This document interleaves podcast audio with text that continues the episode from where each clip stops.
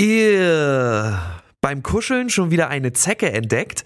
Erfahre auf gemeinsamgegenzecken.de, wie du dich und deinen Hund vor gefährlichen Krankheitserregern schützen kannst. Aufgeschnappt, der Podcast von der Hund. Ich sag Hallo und Servus, Thomas Winter. Herzlich willkommen im Der Hund Podcast. Hallo, Veronika, freue mich.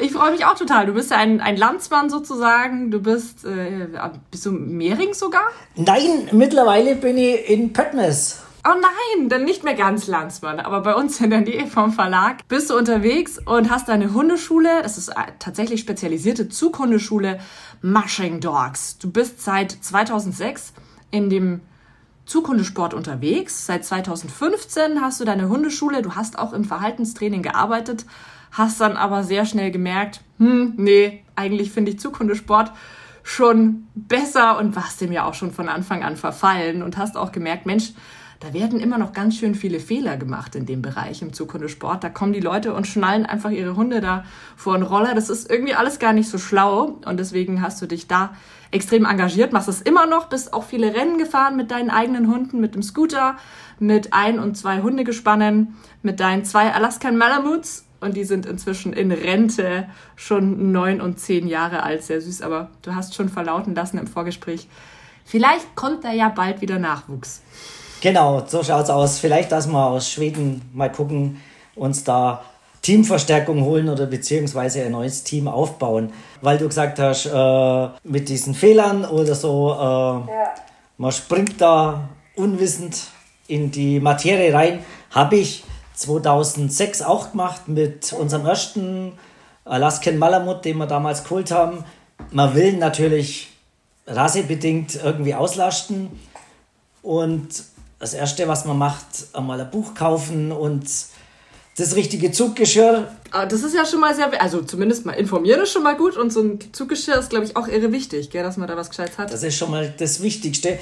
Äh, zu dem Zeitpunkt, ja, war man natürlich nur ein wenig blauäugig und unwissend und man hat sich halt bei Schlittenhunderennen, die in unserer Nähe waren, auf Scherneck zum Beispiel oder da hat es dann in Ingolstadt einmal eins gegeben, einmal ein bisschen informiert, in Anführungszeichen, bei den Sportlern, die damals gestartet sind und hat sich ein bisschen was abguckt. Hat man dann, weil es Spaß gemacht hat, natürlich auch den, einen Roller gekauft und hat es probiert, Roller zum Fahren. Ich habe den Fehler gemacht, das muss ich so sagen, wie es ist. Wir fangen alle mal an. Ja? ich habe ganz am Anfang mal probiert, wie wir den Hund 14 Tage gehabt haben, einen City-Roller zu nehmen. Aha. Und ja, gut, auf dem Teer natürlich gefahren, die ersten 50 Meter und waren halt Steinchen gelegen und die City-Roller haben halt leider nur so 5 cm Durchmesser Räderler und dann hat es mich halt richtig gestreckt.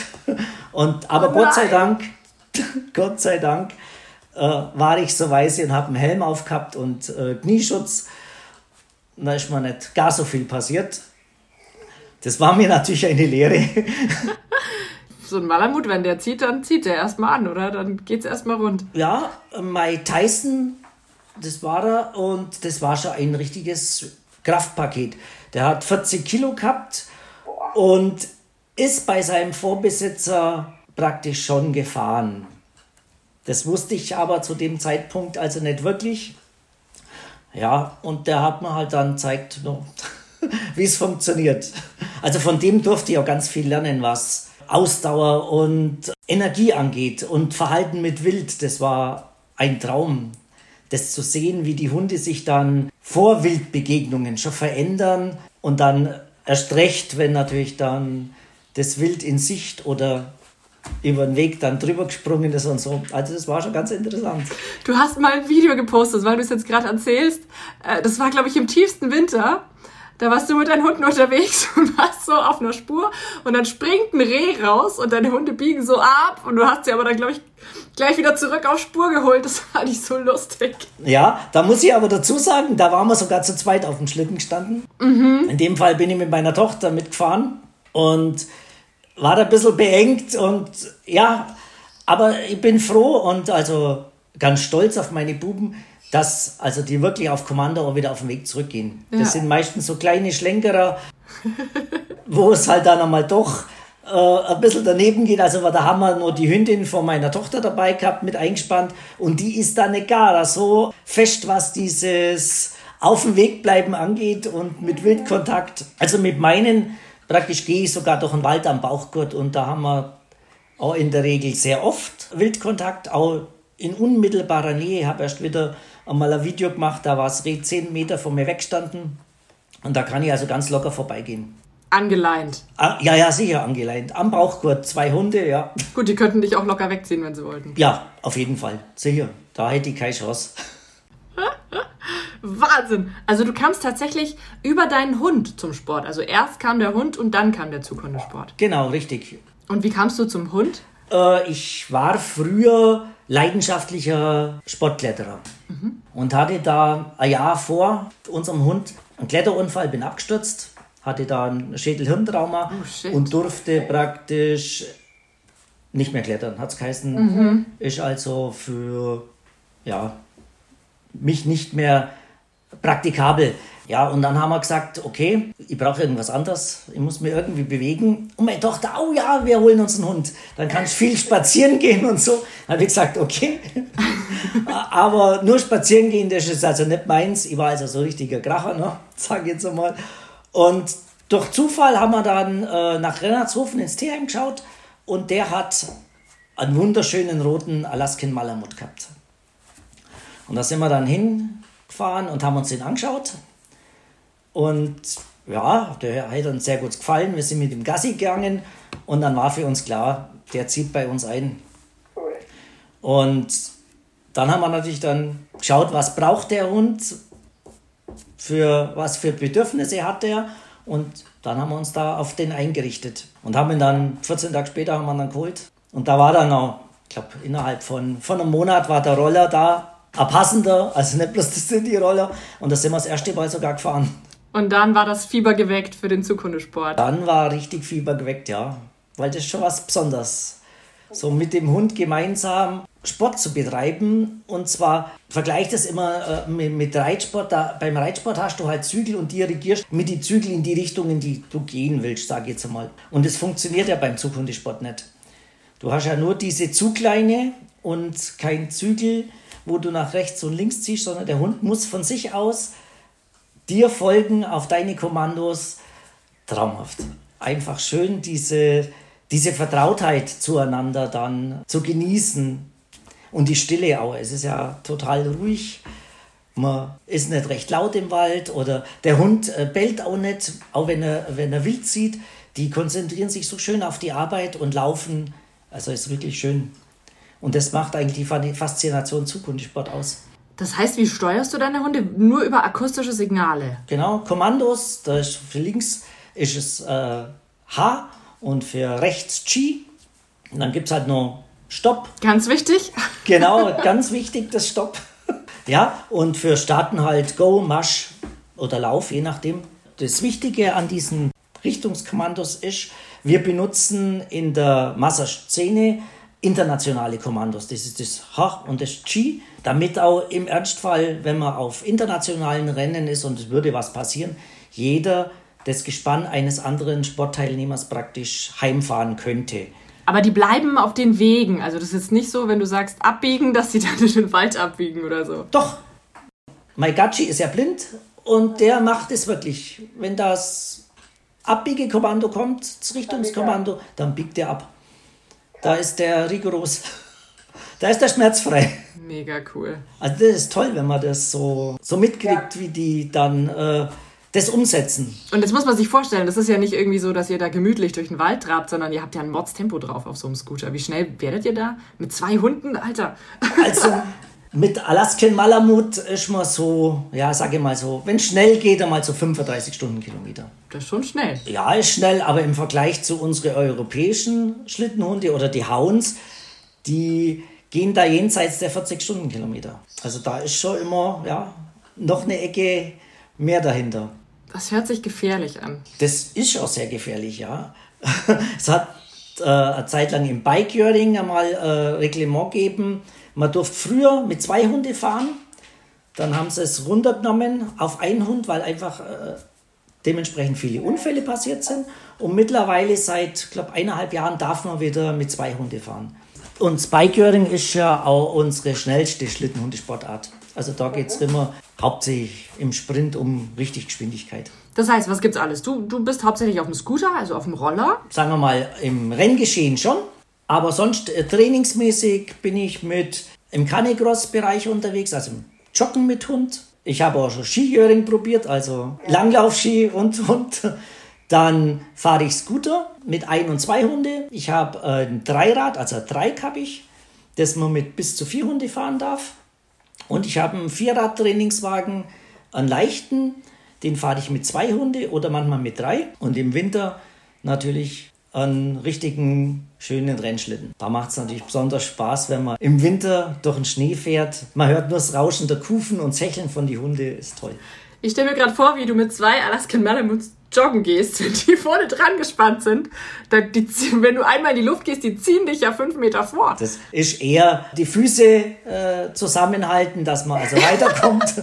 man braucht nach vorwärts, also vorwärts bewegen muss man sie nicht. Sehr cool. Ich muss gestehen, ich habe tatsächlich mit meinem Cocker Spaniel so ein bisschen angefangen, weil ähm, der das einfach so angeboten hat, dieses Ziehen. Eigentlich das, was man ja überhaupt gar nicht will, dass der Hund so unfassbar nach vorne zieht. Aber das ist beim Joggen, also ich merke es schon, wenn ich mit ihm joggen gehe und wenn er nicht dabei ist. Das macht einen Wahnsinnsunterschied. Ich denke mal, ach, bist du aber heute fit? Und dann das nächste Mal ohne Hund so, ach, scheiße.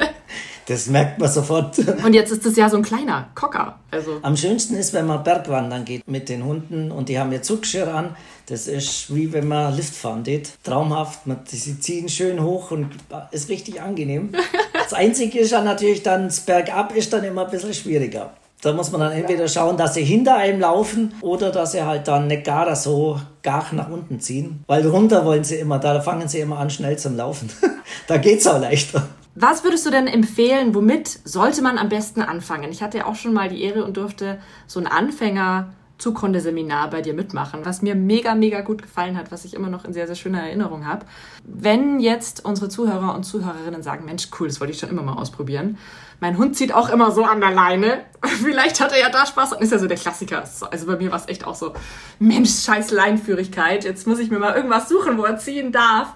Was empfiehlst du, was rätst du den Anfängern? Als allererstes vielleicht einmal, wenn ich keinen Kurs machen möchte, mir ein Zughundebuch zulegen gibt es ein paar schöne, die auch sehr detailliert sind, wo das also toll erklärt ist, wie man anfängt. Und äh, dann nicht, so wie ich es gemacht habe, gleich auf den Scooter springen, sondern am besten mit Canicross anfangen, also Hund am Bauchgurt und das wichtigste Kommando, das Stopp üben dass man praktisch, wenn irgendwelche Schwierigkeiten auftreten, kann man am Bauchgurt leichter eingreifen und es korrigieren, wie wenn man jetzt auf dem Roller oder auf dem Fahrrad sitzt. Da ist das natürlich alles ein Ticken schneller und ein Ticken gefährlicher. Und nicht bloß für einen selber ist es gefährlich, sondern man kann auch seinen Hund damit schädigen oder ihm das Ziehen für immer abgewöhnen, wenn man zum Beispiel mit dem Fahrrad oder Roller hinten in die Füße reinfährt. Mm. Das ist für den Hund nicht angenehm mm. und man selber fühlt sich dann hinterher auch nicht so wohl, wenn man seinen Hund dann irgendwie verletzt hat. Darum würde ich sagen, sich einen Bauchgurt besorgen, eine schöne Ruckdämpferleine, eine gute Ruckdämpferleine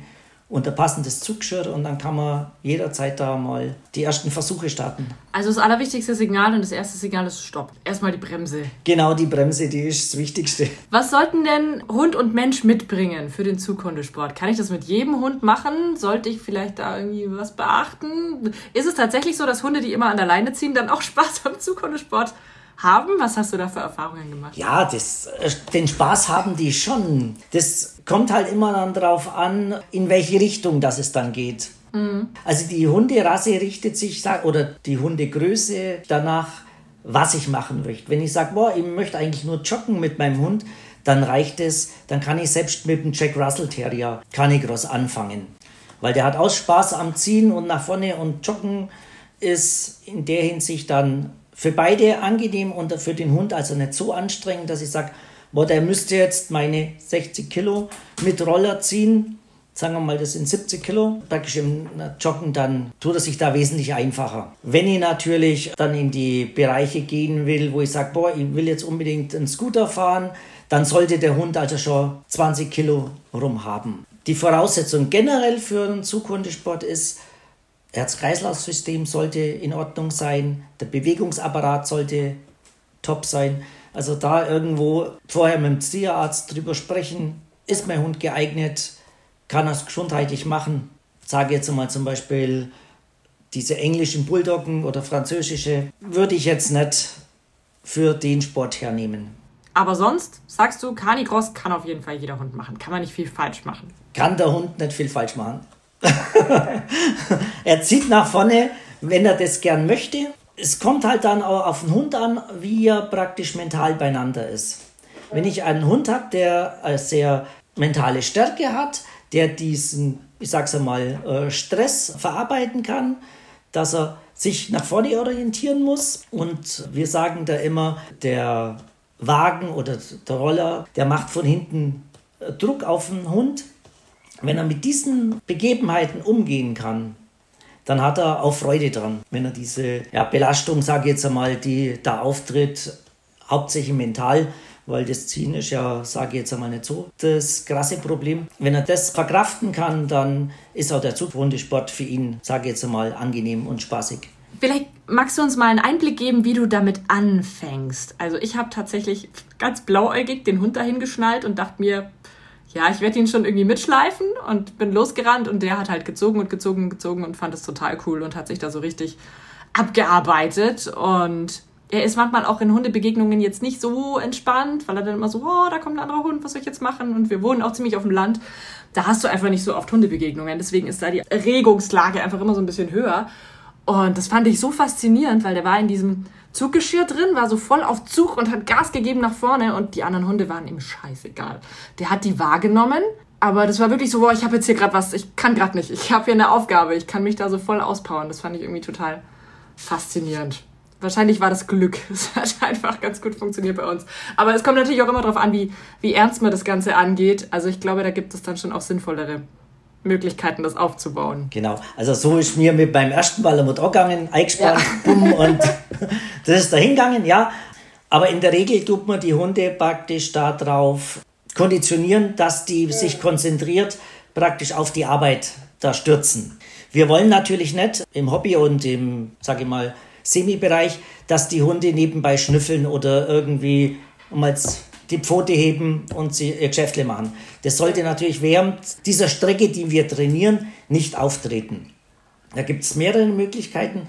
Zum Beispiel, man nimmt einen Futternapf, zeigt dem Hund den Futternapf am Beginn und stellt den für einen Anfang, wenn man sagt, man ist gerade eingestiegen in diese Zukunftsgeschichte und stellt mal den Futternapf 10 Meter vom Hund weg und lässt den Hund da bis zu dem Futternapf rennen. Dann weiß der Hund, von Start weg bis zum Futternapf hat er seine Arbeit zum tun. Und diese Strecke wird mit der Zeit immer länger. Also bei mir ist immer so, ich habe in meinem Auto, wo ich zum Training fahre, immer Futternäpfe drin. Die sind gefüllt mit besonderen Hundesuppe, mit Fleisch drin und so. Und meine Hunde wissen am Ende vom Training, wenn sie zum Auto wieder kommen, bekommen da diesen Futternapf mit dem leckeren Essen drin, die Belohnung praktisch für die Arbeit, für die konzentrierte Arbeit, die sie gemacht haben. Ist auch meistens auf die Rennen so, wenn man ist. Da fährt man das Rennen und am Ende vom Rennen, wenn man wieder am Wagen ist, am Stakeout, kriegen die Hunde alle ihre Suppe und dann sind sie glücklich. Also sie wissen, wenn sie ihre Arbeit solide und perfekt abgeliefert haben, gibt es auch die Belohnung. Und so kann man das praktisch Stück für Stück aufbauen, dass die Hunde einfach konzentriert sauber laufen. Das sind dann so Hundebegegnungen zum Beispiel gar kein Thema, weil die dann im besten Fall Scheuklappen sich mhm. zulegen und da vorbeilaufen. Dass immer mal eine Hundebegegnung kommt, die nicht so toll passt, brauchen wir gar nicht drüber reden. Gibt es auch auf Rennen im Sport selber, aber sollte halt nach, nach Möglichkeiten nicht sein, da die Hunde dann einfach konzentriert arbeiten sollen. Es ist natürlich im Gespann einfacher, wenn man, sagen wir mal, mit acht Hunde fährt, wie wenn man als Monosportler mit ein oder zwei Hunde fährt. Da ist es natürlich dann schon immer ein bisschen schwieriger, den Hund dann in Spur zu halten. Weil die, das ist dann so eine Rudeldynamik, oder? Ja, und die sind ja im Team, wenn man jetzt mit dem Achterteam fährt, sind die ja noch zusätzlich über eine Neckleine am Hals gesichert. Also die können nicht seitlich aus. Da müsste praktisch dann dieser ganze Strang mhm. mit acht Hunden dann praktisch einen Schlenkerer machen. Und das ist. Die müssten sich alle gleichzeitig entscheiden. Genau. Und in der mhm. Regel machen das die Leithunde vorne die das Gespann dann schon da in die Richtung ziehen, wo sie hin sollen. Also die erfahrenen Hunde sind dann vorne. Genau, die erfahrenen und die kommandosicheren ersten zwei Hunde im Team. Die haben wir ja im Monosport nicht. Das sind dann praktisch unsere einzigen. Also Ziel vom Aufbau ist, dass ich dem Hund so ein bisschen das Ziehen beibringe. Packst du dann auch gleich ein Signal drauf, wenn du die Übung mit dem Napf machst? Wenn man den Napf in die Entfernung abgestellt hat, geht man natürlich zurück zu seinem Hund, spannt den Hund an und schickt ihn mit dem Go Richtung Napf. Und wenn der Hund mit der Schnauze am Napf ist, kriegt er von uns äh, Stoppsignal. Das heißt, er muss stehen bleiben, er darf aber fressen. Das hilft uns gleich für später, wenn man mal Stopp ah, sagt, dass der Hund ja. dann auch stehen bleibt. Das ist so ein kleiner Kniff. Voll gut. ja, geht schon. aber so äh, kriegt der Hund praktisch mit, konzentriert arbeiten. Praktisch gibt dann auch die Belohnung. Würde jetzt praktisch auf diesen 10 oder sagen wir mal 50 Meter, die man da jetzt momentan trainiert, ausbrechen und zum Beispiel einen Fuß heben, wird man abbrechen und dort mal umdrehen und dort die Übungseinheit praktisch nochmal von vorne machen. Also Ziel ist, dass er wirklich die ganze Zeit dann auch auf Zug ist später. Genau, richtig. Die Leine ist gespannt. Die ersten zwei, drei Male wahrscheinlich nicht. Aber gewollt oder praktisch angestrebt wird es schon, ja, dass die Leine gespannt ist und dass er permanent der Zug nach vorne geht. Je mehr und je fester der Zug ist, spielt natürlich auch die Größe des Hundes eine Rolle, wie schnell dass man hinterherlaufen kann. und das sind dann am Anfang wahrscheinlich nur kleine Einheiten erstmal, dass wirklich gezogen wird. Wenn du sagst, du machst es mit dem Napf, da gehe ich wahrscheinlich nicht gleich eine halbe Stunde joggen auf Zug. Das sind so fünf bis zehn Einheiten, also jeweils, sagen wir mal, ganz am Anfang, je nachdem, wie motiviert der Hund ist. Wenn er von Haus aus ein rechter Leinenzieher ist, der immer nach vorne will, wird es wahrscheinlich recht schnell gehen, dass man, sagen wir mal, 50 oder 100 Meter zurücklegt. Wenn ihr aber einen Hund habt, der sich da noch nicht so etabliert oder auskennt, mit dem werde ich auch auf 5 oder 10 Meter anfangen müssen. Dass einfach dieses Verständnis, aha, wenn ich ziehe, gibt es da vorne was zum Fressen. Wir haben es vorher schon kurz angesprochen, das richtige Geschirr das ist ja wirklich unfassbar wichtig. Zum einen, dass die Hunde sich halt nicht verletzen, zum anderen, weil es ja auch schon so ein Ziehsignal ist. Ich will ja im Alltag nicht, dass mein Hund dann mehr zieht. Ich glaube, da machen sich dann auch einige Sorgen. Oh Gott, das kann ich meinem Hund doch nicht beibringen, da kann ich ihn doch nicht dafür belohnen, weil sonst kriege ich den ja gar nicht mehr gehandelt im Alltag. Also äh, sagen wir mal so, die Hunde können das auseinanderhalten, die können das unterscheiden. Es gibt natürlich ein paar so Knallschoten, sage ich jetzt einmal. so wie mein Kenai, also der kann es nicht. Oh nein! Das ist ein wenig, ja, das ist ein Chaot, das ist einfach ein Chaot.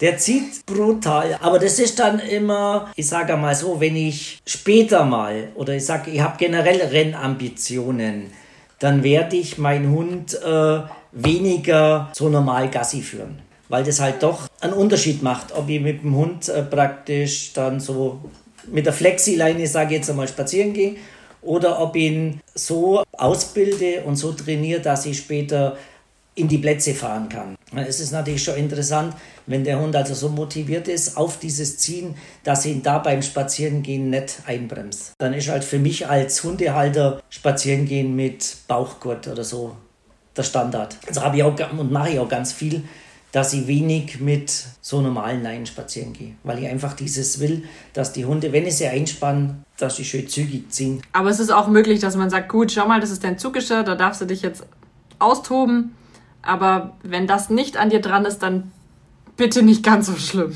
Gar kein Problem, ist jederzeit möglich. Das ist machbar. Äh, wir waren erst vor Ostern, genau, es war Ostern, waren wir in Überlingen und sind an der Promenade mit 15 Sibirien Huskies und Malamuten spazieren gegangen. Also es funktioniert. Wow! Wir waren da die Show in Überlingen mit unseren Hunden. Es funktioniert. Glaube ich. Also wenn man das will, es geht. Aber ist jetzt also bei uns Zukunftssportler, also die da äh, Rennen fahren und so, also nicht unbedingt das muss. Was ist dir wichtig an einem Zuggeschirr? Kann man das überhaupt beschreiben in einem Podcast? Schlecht. Schwierig, ja. Wahrscheinlich jeder Hund braucht irgendwie was anderes. Genau, das Problem ist, es gibt unmass viele Zuggeschirre. Für jeden Hundetyp, sage ich jetzt einmal, gibt es irgendwas Spezielles. Es gibt spezielle für die Sibirien Huskies und Alaskan Malamut. Dann hast du spezielle für diese europäischen Hunderassen, also Pointer und so. Hounds. Am besten ist, man sucht sie einen Händler vor Ort oder eine Zughundeschule, wo einem das zeigt wird, wie das zu sitzen hat, weil da entscheidet sich, ob ein Hund Spaß macht, das Ziehen, weil ein schlecht sitzendes Zuggeschirr entweder behindert es bei der Atmung oder es reibt unter die Achseln.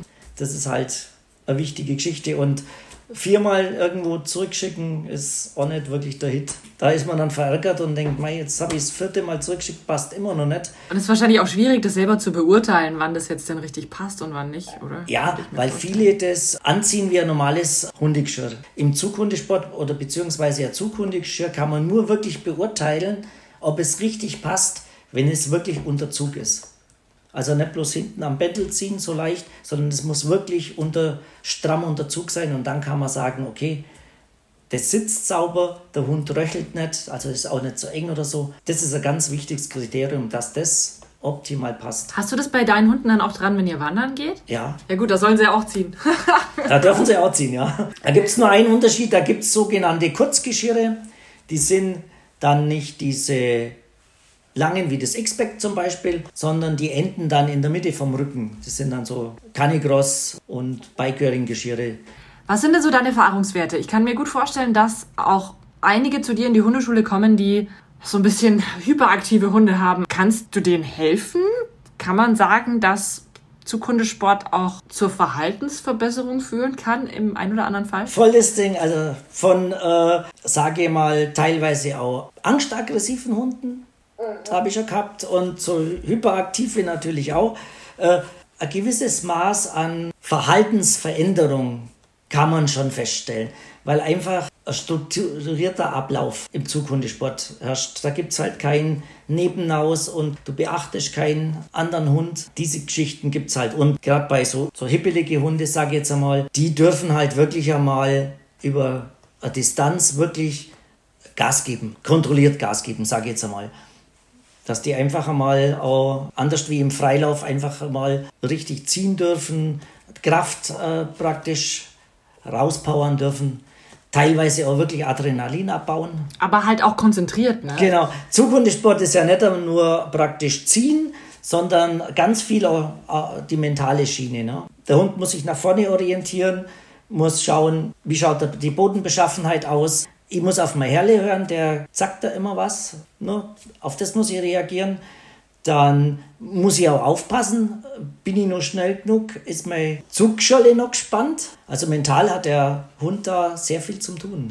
Wir haben ja vorher das Thema mit dem Jagen schon kurz angesprochen. Ich könnte mir vorstellen, wenn ich jetzt so einen richtig, boah, ja, so einen spezialisierten Jagdhund habe, wäre das da eine schöne Alternative zu sagen, hey komm, wir machen ein bisschen Zukundesport. Musst du auch denken, aber darfst du halt bitte keinem Reh hinterherhetzen, wenn ich dann da hinten dranhänge. Das ist mit Sicherheit auch äh, eine tolle Gelegenheit für den Hund, seinen Bewegungsdrang zu stillen. Es ist halt immer das Training praktisch, dass man ihm beibringt, er darf in dem Moment bei Rehsichtung wirklich Gas geben. Das Adrenalin, das sich da ja in dem Moment hoch äh, und aufbaut, darf er ablaufen. Stimmt, er darf ja eigentlich machen, was er will. Er darf, ja, he also hetzen nicht, aber er darf ja rennen. Ja, voll gut. Genau, er darf rennen, muss halt auf dem Weg bleiben. Also ich zum Beispiel benutze da immer das Kommando on the way. Das heißt für meine Hunde, ihr könnt jetzt Gas aufmachen und ihr bleibt aber auf dem Weg. Und dann rennen die mit 35 km/h halt einmal fünf Minuten, bis das Wetter runter ist und dann wird es wieder ein bisschen langsamer. Aber sie gehen mal nicht, also praktisch dem Wild hinterher. Also das kann wirklich sein, das Reh springt 50 Meter vor mir über den Weg und dann denkt man sagen, oh, oh aber jetzt geht's links in Acker. Nö, Kommando und geradeaus. Und das ist halt wichtig. Das muss man trainieren, üben.